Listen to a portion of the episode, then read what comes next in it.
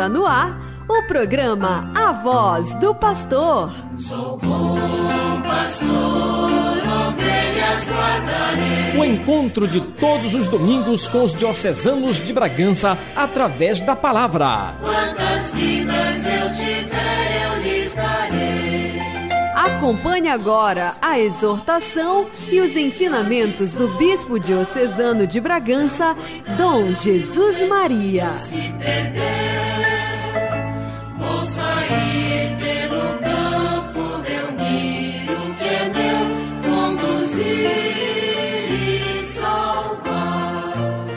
Caros irmãos e irmãs, aqui estamos para trazer a reflexão sobre a palavra de Deus neste programa chamado A Voz do Pastor.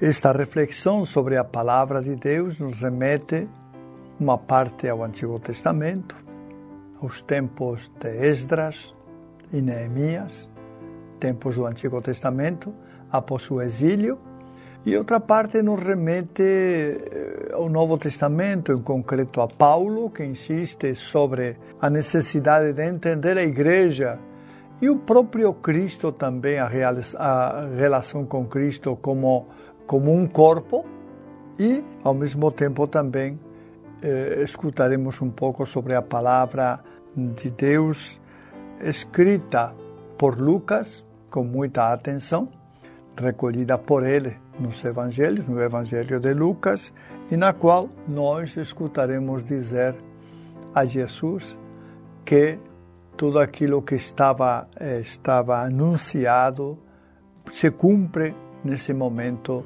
em que ele fala ao povo judeu na sinagoga. Vamos então começar com a primeira leitura. É um pouquinho mais comprida porque hoje temos opção. É a leitura do livro do, do, de Neemias. Vamos escutar, pois. Naqueles dias, o sacerdote Esdras apresentou a lei diante da assembleia de homens, de mulheres e de todos os que eram capazes de compreender. Era o primeiro dia do sétimo mês.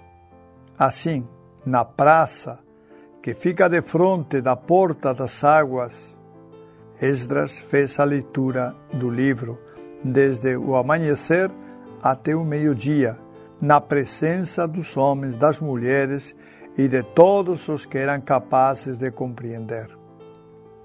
E todo o povo escutava com atenção a leitura do livro da lei. Esdras, o escriba, estava de pé sobre um estrado de madeira, erguido para esse fim. Estando no lugar mais alto, ele abriu o livro à vista de todo o povo, e quando o abriu, todo o povo ficou de pé. Esdras bendize o Senhor, o grande Deus, e todo o povo respondeu, levantando as mãos: Amém, Amém. Depois, inclinando-se e prostrando-se diante do Senhor, com o rosto em terra, e leram clara e distintamente o livro da lei de Deus e explicaram seu sentido de maneira que se pudesse compreender a leitura. O governador Neemias e Esdras, sacerdote e escriba, e os levitas que instruíam o povo disseram a todos: Este é um dia consagrado ao Senhor vosso Deus. Não fiqueis tristes nem choreis, pois todo o povo chorava ao ouvir as palavras da lei. E Neemias disse-lhe: Ide para vossas casas e comei carnes gordas, tomai bebidas doces e reparti com aqueles que nada prepararam. Pois este dia é santo para o nosso Senhor. Não fiqueis tristes, porque a alegria do Senhor será a vossa força. Palavra do Senhor, graças a Deus. Esdras e Neemias. Esdras, que é um escriba, um sacerdote, que nestas horas vai liderar o povo.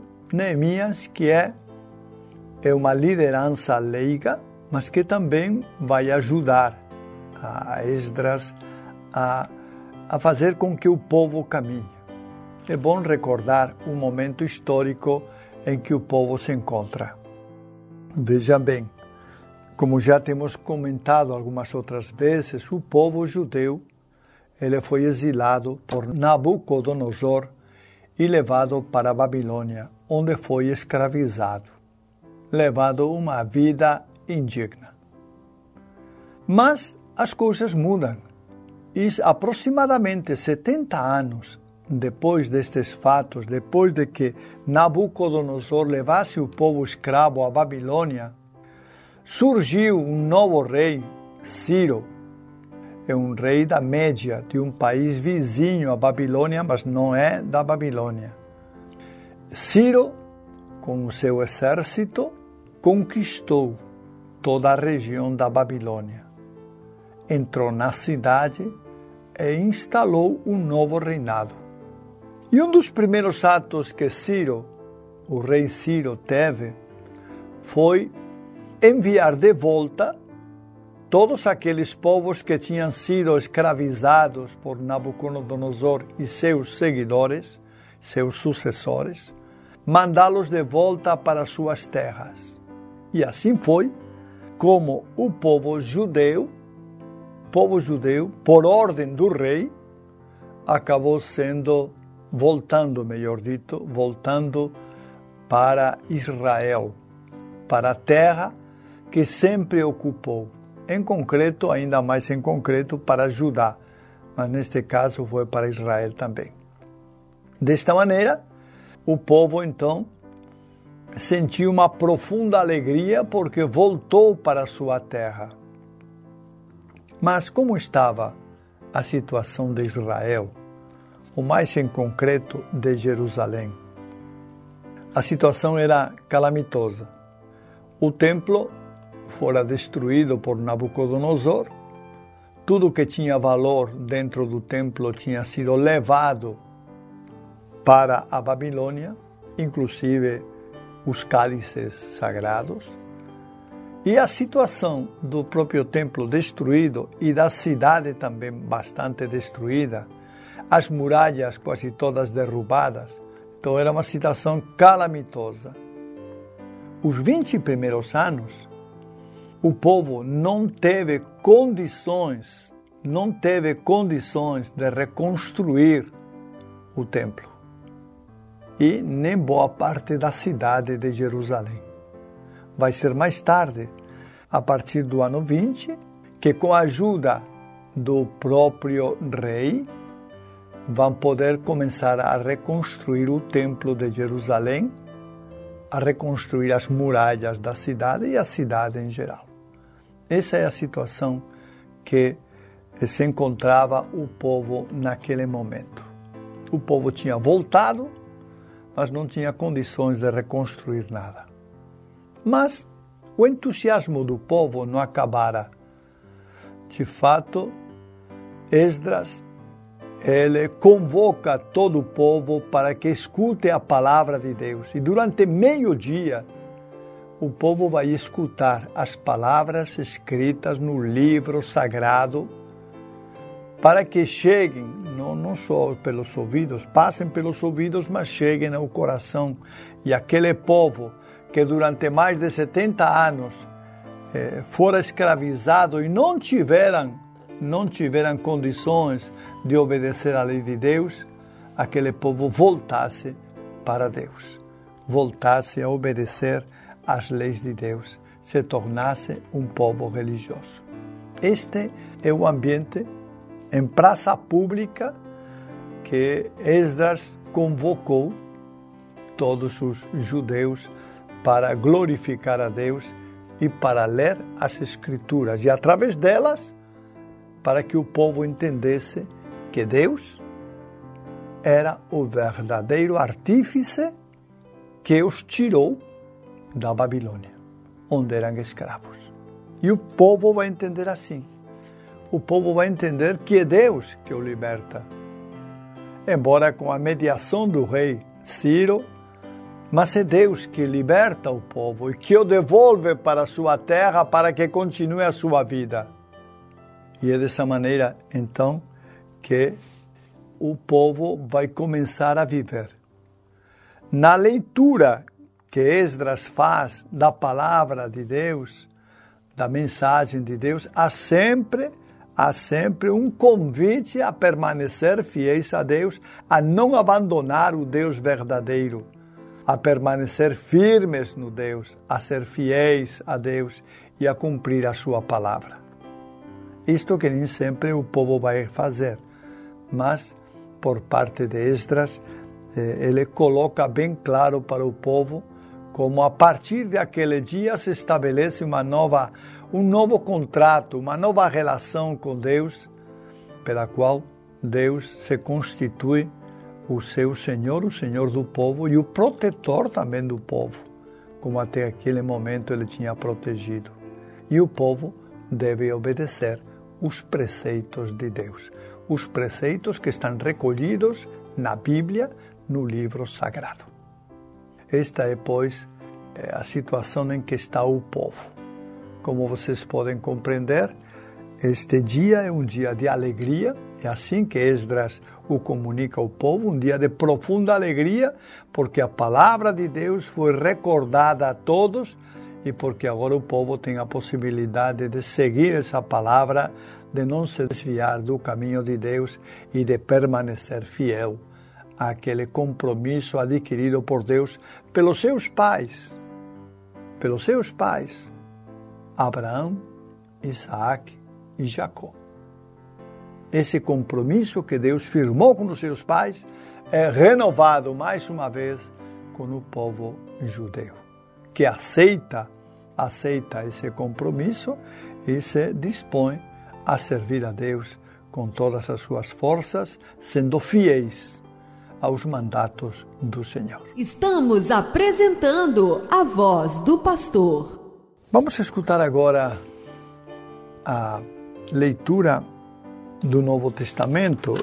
A leitura de hoje está pensada, está pensada em dois textos. Um texto mais comprido, os dois textos são da, da carta de São Paulo aos Coríntios, mas um dos textos é bem mais comprido e o outro é bem mais curto. Como a liturgia nos permite escolher um dos textos, vamos escolher o texto mais comprido para esta reflexão.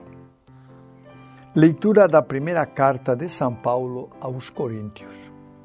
Irmãos, como o corpo é um, embora tenha muitos membros, e como todos os membros do corpo embora sejam muitos, formam um só corpo, assim também acontece com Cristo. De fato, todos nós, judeus ou gregos, escravos ou livres, fomos batizados num único Espírito para formarmos um único corpo e todos nós bebemos de um único Espírito. Com efeito, o corpo não é feito de um membro apenas, mas de muitos membros. Se o pé disser, eu não sou mão, portanto não pertenço ao corpo, nem por isso deixa de pertencer ao corpo. E se o ouvido disser, eu não sou olho, portanto não pertenço ao corpo, nem por isso deixa de pertencer ao corpo. Se o corpo todo fosse olho, onde estaria o ouvido? E se o corpo todo fosse ouvido, onde estaria o olfato? De fato, Deus dispôs os membros e cada um deles no corpo como quis. Se houvesse apenas um membro, onde estaria o corpo? Há muitos membros e, no entanto, um só corpo. O olho não pode, pois, dizer à mão: Não preciso de ti. Nem a cabeça pode dizer aos pés: Não preciso de vós. Antes, pelo contrário, os membros do corpo, que parecem ser mais fracos, são muito, muito mais necessários do que se pensa. Também os membros que consideramos menos honrosos, a estes nós cercamos com mais honra, e aos que temos por menos decentes, nós os tratamos com mais decência. Os que nós consideramos decentes não precisam de muito de cuidado especial. Mas Deus, quando formou o corpo, deu maior atenção e cuidado ao que nele é tido como menos honroso, para que não haja divisão no corpo e assim os membros zelem igualmente uns pelos outros. Se um membro sofre, todos os membros sofrem com ele. Se é honrado, todos os membros se regozijam com ele. Vós todos juntos sois o corpo de Cristo e individualmente sois membros desse corpo. E na igreja Deus colocou, em primeiro lugar, os apóstolos, em segundo lugar, os profetas, em terceiro lugar, os que têm o dom e a missão de ensinar. Depois, outras pessoas com dons diversos, a saber, dom de milagres, dom de curas, dom para obrar misericórdia, dom de governo, de direção, dom de línguas. Acaso todos são apóstolos? Todos são profetas? Todos ensinam? Todos realizam milagres? Todos têm o dom de curar? Todos falam em línguas? Todos as interpretam? Palavra do Senhor. Graças a Deus. É interessante esta comparação de Paulo com o corpo de Cristo, indicando-nos que nós todos somos parte do corpo de Cristo, embora membros. Cada um é um membro diferente. E São Paulo, na carta aos Coríntios que acabamos de ouvir, ele insiste insiste em que todos os membros são necessários. Todos os membros são necessários. Insiste de que todos, inclusive aqueles que são mais indignos, são importantes. E insiste na necessidade de que os membros devem se ajudar uns aos outros para melhor servir na igreja. Paulo, pois, ele tem uma visão sobre a igreja uma visão onde há muitos membros, onde há muitas pessoas e onde as pessoas que formam um só corpo e são membros cada uma delas, essas pessoas tentam se ajudar mutuamente de forma fraterna. É assim que o corpo age. São Paulo nos indica que quando um membro sofre, os outros também sofrem porque a dor passa para todos. Com isto quer significar que é importante que todos os membros da igreja se sintam bem, sem dores, para que possam realizar bem a sua função. Cada um a sua missão. O pé para andar, a mão para tocar e assim por diante. Todos os membros são chamados a realizar essa missão na igreja todos os membros. Paulo, inclusive, chega a afirmar que nem todos são chamados a fazer as mesmas coisas, cada membro tem a sua atividade específica. A mão tem uma atividade concreta, mas o pé é diferente. O pé serve para andar. E assim por diante, todos os membros do nosso corpo, inclusive a cabeça também, como membro, Todos os membros têm a sua missão específica e concreta. E para que o corpo funcione bem, é necessário que todos os membros realmente também funcionem bem. Sejam capazes de desenvolver as suas atividades de forma correta e em sintonia com os outros membros. Esta, este ensinamento de Paulo sobre o corpo humano, tendo como base o corpo humano, é um ensinamento eh, com muita sabedoria, porque efetivamente na prática nós descobrimos que quando um membro sofre, os outros sofrem. Quando dói no meu braço, o corpo todo sente a dor. E quando eu estou com, com fraqueza, o corpo todo vai sentir também essa mesma fraqueza, assim por diante.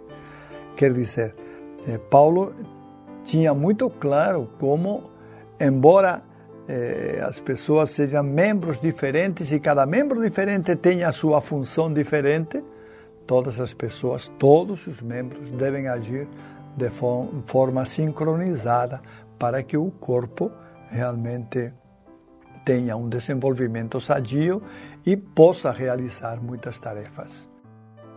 Este é o ensinamento que Paulo nos traz neste domingo, um ensinamento muito claro, porque aqui nós deveríamos entender a necessidade de ajudar-nos uns aos outros, os, uns membros se ajudando, ajudando outros membros. E, e, e a, a, situação, eu diria, de abertura que cada membro deve ter com o outro membro, para que desta forma essa colaboração seja completa entre os membros do corpo. E como o próprio Paulo diz, como é que agora uma mão vai dizer que não quer, não, é, não faz parte do corpo, ou vai dizer que um olho não faz parte do corpo e, portanto, é, não vai contribuir, não vai colaborar. Não. O corpo todo, com todos os seus membros, é, colabora nas atividades que o corpo humano tem. E colaborando nessas atividades, é possível, então, ao ser humano que tem esse corpo, é possível realmente desenvolver diversas tarefas e levar a cabo muitos trabalhos. É um convite a todos nós a entender que funcionamos como um corpo, onde se um falha, todos falhamos. Se um sofre, todos sofremos. Se um não está afinado, todos estamos desafinados.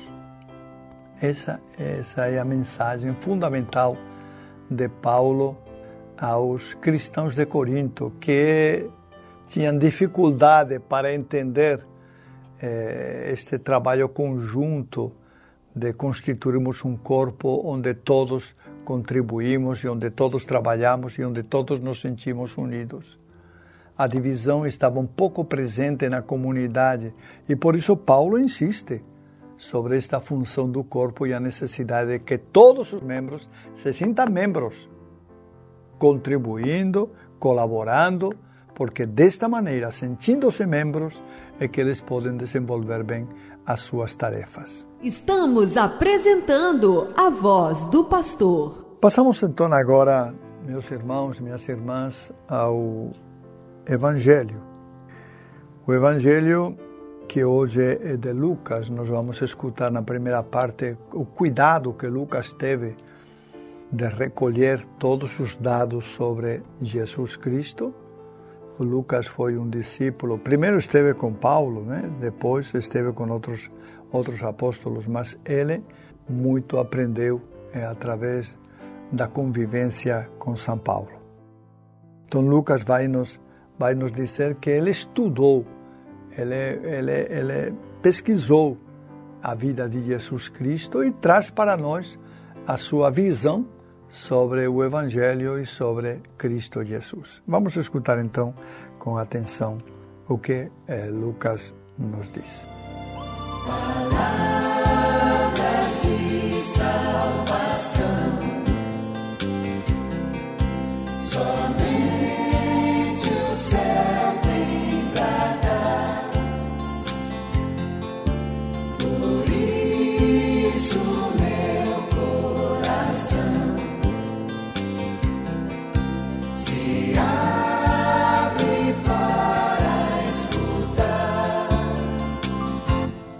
Proclamação do Evangelho de Jesus Cristo segundo Lucas. Muitas pessoas já tentaram escrever a história dos acontecimentos que se realizaram entre nós, como nos foram transmitidos por aqueles que desde o princípio foram testemunhas oculares e ministros da palavra. Assim sendo, após fazer um estudo cuidadoso de tudo o que aconteceu desde o princípio, também eu, decidi escrever de modo ordenado para ti, excelentíssimo Teófilo. Deste modo, poderás verificar a solidez dos ensinamentos que recebeste. Naquele tempo, Jesus voltou para Galileia com a força do Espírito. E sua fama espalhou-se por toda a redondeza. Ele ensinava nas suas sinagogas e todos o elogiavam. E veio à cidade de Nazaré, onde se tinha criado. Conforme seu costume, entrou na sinagoga no sábado e levantou-se para fazer a leitura. Deram-lhe o livro do profeta Isaías. Abrindo o livro, Jesus achou a passagem em que está escrito: O Espírito do Senhor está sobre mim, porque ele me consagrou com a unção para anunciar a boa nova aos pobres. Enviou-me para proclamar a libertação dos cativos e aos cegos a recuperação da vista, para libertar os oprimidos e para proclamar um ano da graça do Senhor. Depois fechou o livro, entregou-o ao ajudante e sentou-se. Todos os que estavam na sinagoga tinham os olhos fixos nele. Então começou a dizer-lhes: Hoje se cumpriu esta passagem da Escritura que acabastes de ouvir. Palavra da salvação. Glória a vós, Senhor.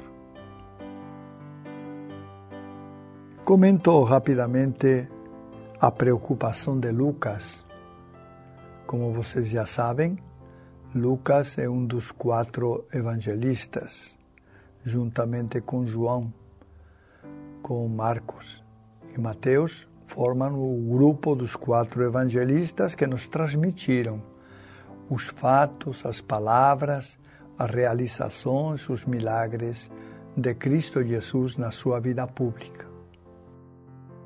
Lucas ainda descreve que ele tentou fazer isso de forma ordenada e quis também é, deixar o seu evangelho escrito para que outras muitas pessoas pudessem ter a oportunidade de conhecer os fatos, milagres e as realizações de Cristo Jesus.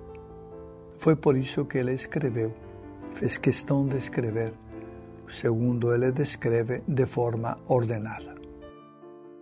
A passagem com a qual ele começa o Evangelho é a passagem de Nazaré.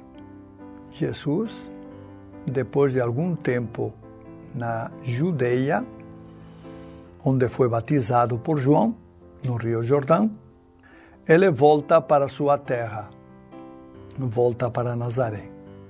E este encontro acontece em Nazaré. Num dia de sábado, Jesus vai para a sinagoga. Ele sabia muito bem, Jesus, que os judeus se reuniam na sinagoga aos sábados. E como era costume entre os judeus, aqueles que queriam ler se levantavam e pediam a palavra para ler, para ler e explicar a palavra de Deus contida nas Escrituras. E foi o que Jesus fez. Jesus se levantou, pediu a palavra, lhe foi entregue o texto do profeta Isaías, onde estão escritas essas palavras que nós acabamos de ouvir, não é? O Espírito está sobre mim, etc, etc, etc. Né? E quando terminou de ler, ele fechou os rolos não eram livros, eram rolos, porque naquele tempo não havia livros como nós temos hoje, mas eram rolos de papel que se enrolavam e se guardavam em, em alguns lugares. Então entregou o rolo ao ajudante e começou dizendo: Hoje se cumpriu esta palavra. A palavra de Jesus é, sobre um texto do profeta Isaías, na qual, no qual Isaías profetiza que o Espírito de Deus está sobre aquele que está falando. Então, nesse caso, é Jesus. O Espírito de Deus está sobre Jesus.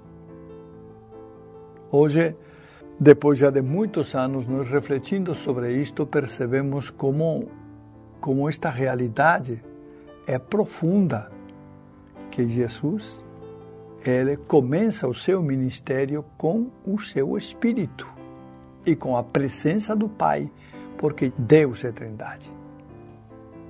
Deus é Trindade e, como Trindade, começa a sua vida pública na sinagoga da sua cidade.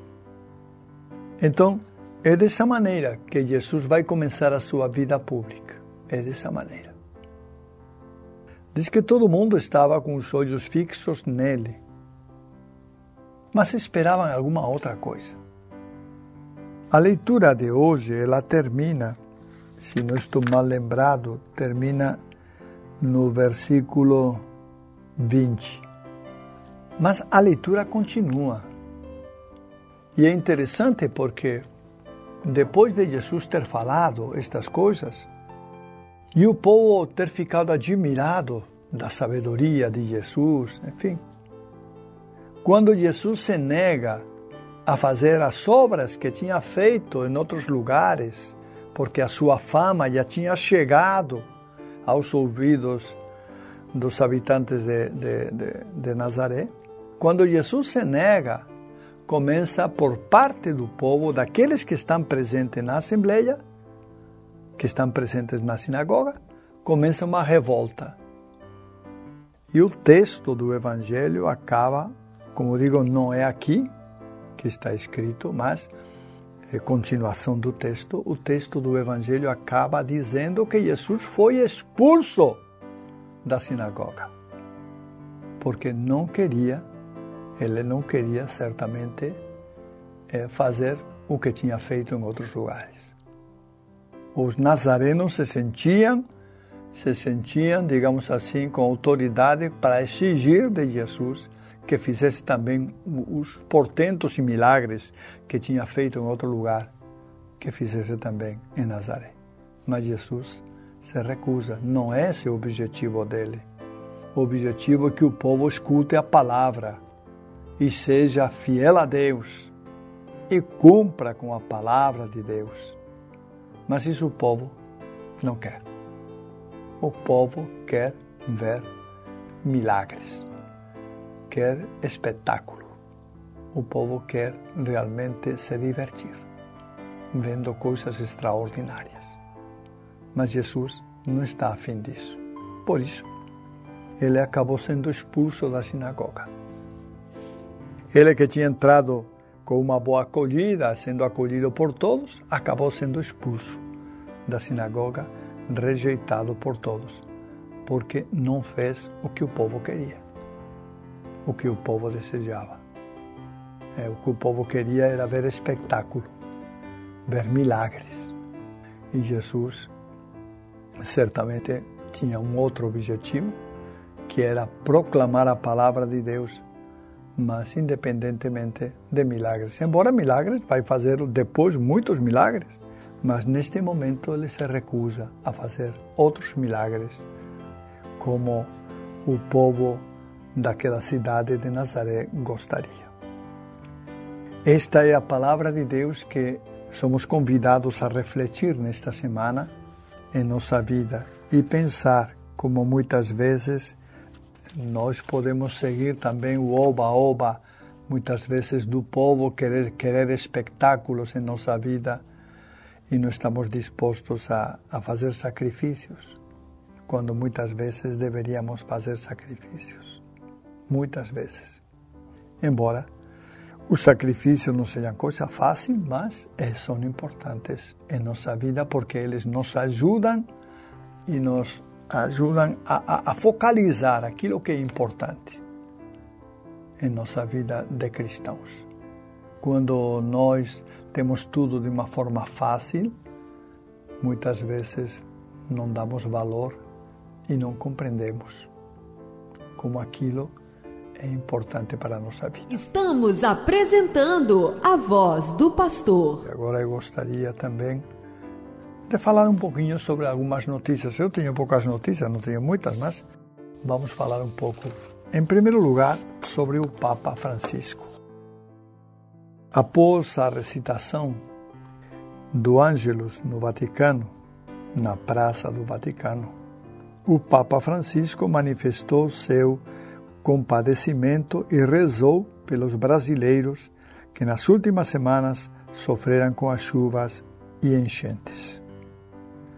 Como vocês já têm ouvido, já têm acompanhado pelos meios de comunicação, especialmente, especialmente no estado da Bahia, as chuvas foram, foram muitas, grandes, e inundaram não só os campos, mas também as casas, as moradias das pessoas, de maneira que muita gente se viu obrigada a sair das suas casas, abandonar as suas casas e procurar acolhida em outros lugares. O Papa rezou especialmente pelas famílias e vítimas fatais e por todos aqueles que perderam suas casas por causa das fortes enchentes e chuvas. Manifesto, disse ele, minha proximidade às pessoas afetadas por chuvas fortes e inundações em diferentes regiões do Brasil nas últimas semanas. Rezo em particular pelas vítimas e suas famílias e por aqueles que perderam suas casas. Que Deus ajude os esforços daqueles que estão prestando socorro, disse o Papa Francisco. Os estados de Minas Gerais e da Bahia foram os mais atingidos e nos quais há 50 mortos confirmados. A população de várias cidades perdeu suas casas e enfrentou dificuldades com a precariedade das infraestruturas.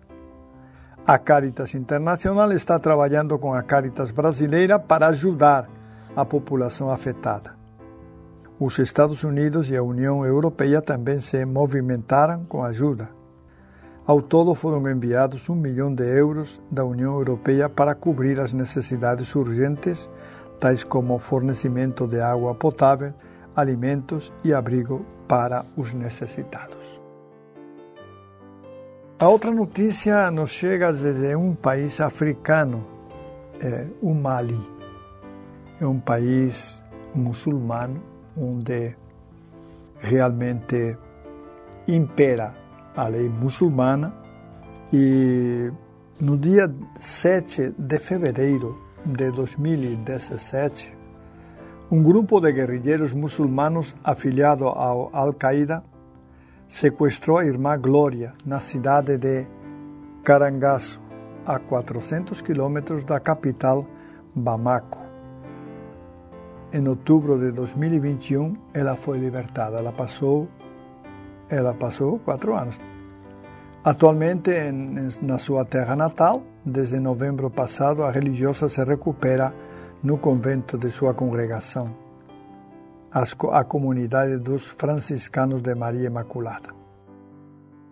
Em entrevista à instituição Ajuda a Igreja que Sofre, a irmã Glória disse ter vivido seu sequestro como uma forma de êxodo, uma oportunidade que Deus lhe deu para examinar minha vida. Apesar de todas as penas, Irmã Glória se inspira no exemplo de São Francisco e pode afirmar: Como não te louvar, te bendizer e te agradecer, meu Deus, pois tu me acumulaste de paz diante dos insultos e dos maus tratos. Ela confidenciou que durante o cativeiro se lembrava dos ensinamentos de sua fundadora beata Caridade Brader, que dizia: Esteja tranquila para que Deus lhe proteja. E também um conselho de sua falecida mãe: seja sempre serena, glória, sempre serena. Um dos momentos mais duros era quando os sequestradores batiam nela ela sofria com resignação, mas não desejava o mal para os bandidos. A religiosa conta que um dia um dos chefes do grupo começou a insultá-la e agredi-la e disse de maneira muito grosseira que ia colocar o Deus da irmã Glória à prova. Vamos ver se Deus vai te tirar daqui. Irmã Glória narra que se aproximou dele e falou com muita seriedade: Por favor, escute, chefe. Mostre mais respeito por nosso Deus. Ele é o Criador e me magoa que você fale assim dele. Os sequestradores se olharam e concordaram que não deviam falar dessa maneira com Deus. Eles também pediam que ela usasse roupas islâmicas e que repetisse trechos e orações do Corão. Porém, a irmã Glória não hesitava em afirmar a fé católica, mesmo que isso lhe custasse a vida. A religiosa descreve que sentiu especialmente a proteção de Deus e de Nossa Senhora quando um dos sequestradores quase lhe cortou as veias, mas um outro o impediu. Ou quando uma serpente passou várias vezes no lugar onde a freira estava. As irmãs franciscanas de Maria Imaculada estão presentes no Mali há 25 anos. As religiosas se ocupam, em particular, da alfabetização e educação das mulheres naquele país. Apesar de esta irmã estar dando a sua vida naquele país, algumas vezes, como este caso, a retribuição não é, digamos, muito, muito de acordo com o que se esperaria. Vamos, pois, pedir a Deus que abençoe também todos aqueles que foram atingidos pelas enchentes desta, desta semana ou destas semanas e que abençoe também esta irmã, para que Deus lhe conceda muita paz no coração. Amém. Chegamos ao final do programa A Voz do Pastor. Nos encontraremos no próximo domingo. O pastor, ovelhas guardarei, não tenho outro ofício.